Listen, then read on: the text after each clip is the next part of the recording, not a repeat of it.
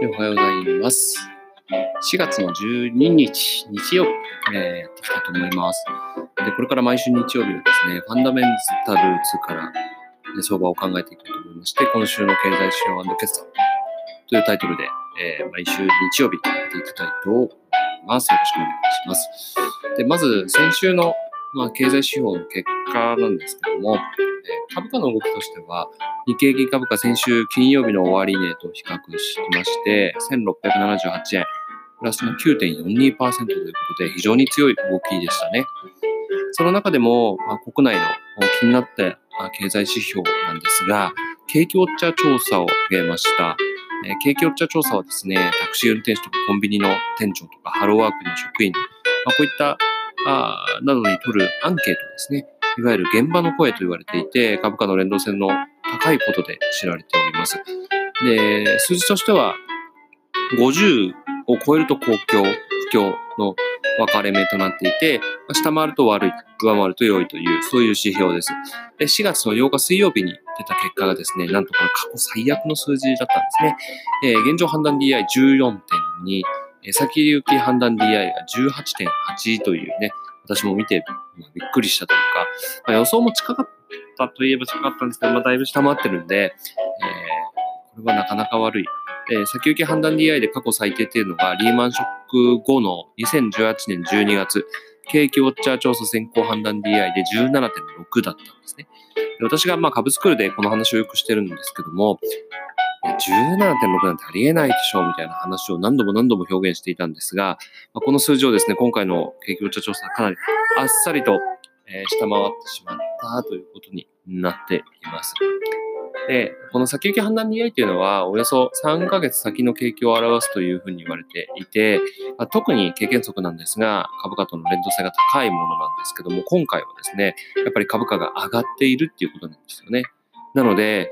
この景況感からするならば、ちょっと楽観的な動きすぎるんじゃないかっていう疑問を感じる動きになっております。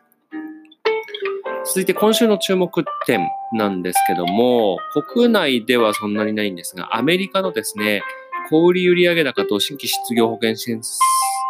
請件数に注目をしております。えーアメリカはですね、今、ニューヨーク州がロックダウンを行っていて、まあ、完全に経済が止まっている状態ですね。その中で、まあ、小売売上高、予想がマイナス7%なんですけども、やっぱさらに衝撃的な数字が出てきてもおかしくはないな、ということですね。あの、アメリカの株価もですね、先週12%以上上がってますので、こういった影響がどれぐらい出てくるのかっていうのを、やっぱ数字で確認していかなきゃいけないなというふうには思っております。加えまして、新規失業保険申請件数についてもですね、先週も660万人、これも本当に過去見たことのないような数字が何ヶ月も、何週も続いているんですけども、今週も460万件が予想されております。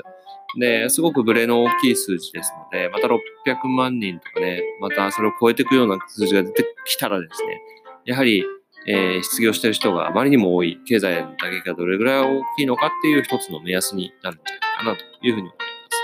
す。続いて、え中国の指標なんですが、GDP が出てきますね。え中国もですね、やはり感染拡大が一番初めにスタートした武漢市の中でも、えー外出禁止令が解けたりとかですね、まあ、徐々にこう復興に向けて動いているような気はしているんですが、まあ、いろんなえー話が出てきています。で加えてやっぱり相当な打撃を受けていると思いますので、実際 GDP にしてどれぐらいになっているのか、えー予想がですね、前期比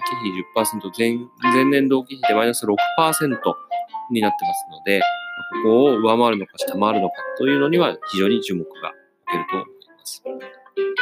はい。えーそんな中で今週の注目の決算なんですけども、今週はですね、合計160社の決算発表が予定されております。で、この少し先の決算っていうのをね、見ていくっていうのをやっていきたいんですけども、で、来週からはですね、この注目決算の中で、まあ、1社取り上げてるんで、その1社の動きについて振り返りつつ、次の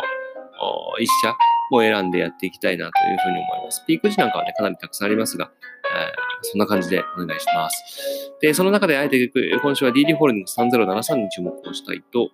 ます。えー DD ホールディングスはですね、えっ、と、まあ、熱中屋とか、わら焼き屋とか、えーそういう外食系の、まあ、お店を展開している。で、かなりブランドもかなり多くてですね、まあ、個人的には、まあ、社長がすごく、なんていうんですかね、独自性があって、ね、すごく面白いなと。で、上場したて、まあ、創業してからですね、目標してたのが100店舗、100事業100店舗。1事業も同じ店舗を持たないっていうね、すごい非効率で成長してきたっていう、ちょっと変わった会社です。ただ、やはりですね、外食産業全体がですね、今回のコロナウイルス感染の影響を最も受けている業種の一つで、えー、株価、外食ってすごく弱いですよね。えー、暴落してですね、まあ、コロナウイルス感染拡大が広がる前から見ると、大体、え、3分の1ぐらいの水準まで、え、株価が沈んでるんですね。で、加えて先週緊急事態宣言が起きて、えー、DD ホールディングスはですね、え、4月7日にグループ全店舗の休業を発表しています。で個人的には、ま、株を持っているので、なんかはきついなと思ってたんですけども、ただ、それを受けてなのか、あとは株主優待延期の発表とかも出してるんで、どれが作用してるかわかんないんですけども、まあ、外食とにかくその日はめちゃくちゃ上がったんですよね。4月7日ストップ高。で、その後も株価は上昇を続けまして、現在の株価は773円。えー底値が591円ですから、かなりの上昇率になってきています。そして、え、この決算を超えてどのような株価推移になるのかっていうところが非常に注目だと思います。え、数字は確実に悪いですよね。で、コロナウイルスによる休業がいつまで続くかもわからないですよね。え、発表の仕方次第では、株価暴落を再び招きかけない、え、局面でもあることで、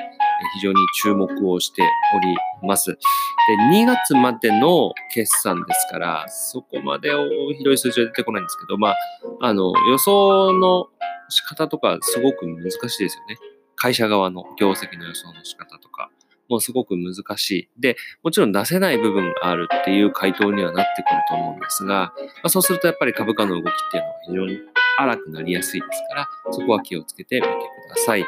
で基本データ載せております。まあ、これは会社指揮法に載ってる業績をですね、私が引っ張ってきて、まあ、増益率や利益率も合わせて計算をしているものですので、よかったら参考にしてみてください。はい、ということで、えー、今週の経済指標と決算について私の注目点を紹介しました。え、共通する点はですね、コロナウイルスによる影響度を数字で確認するという点になっております。あくまでも私の注目点ですので、皆さんの注目している主要決算があればコメントいただけると嬉しいです。加えまして、やはり、え、投資はですね、え自己責任でお願いできればというふうに思います。え油断はできる相場ではありませんが、今週も頑張っていきましょう。はい。では、えー、最後まで聞いていただきありがとうございます。こちらのポッドキャストではですね、ノート記事解説を通じてですね、まあ、Twitter とかと連動して日々いろんな学びを載せております。多少なりとも学びがあれば、えー、好きボタン、フォローとか、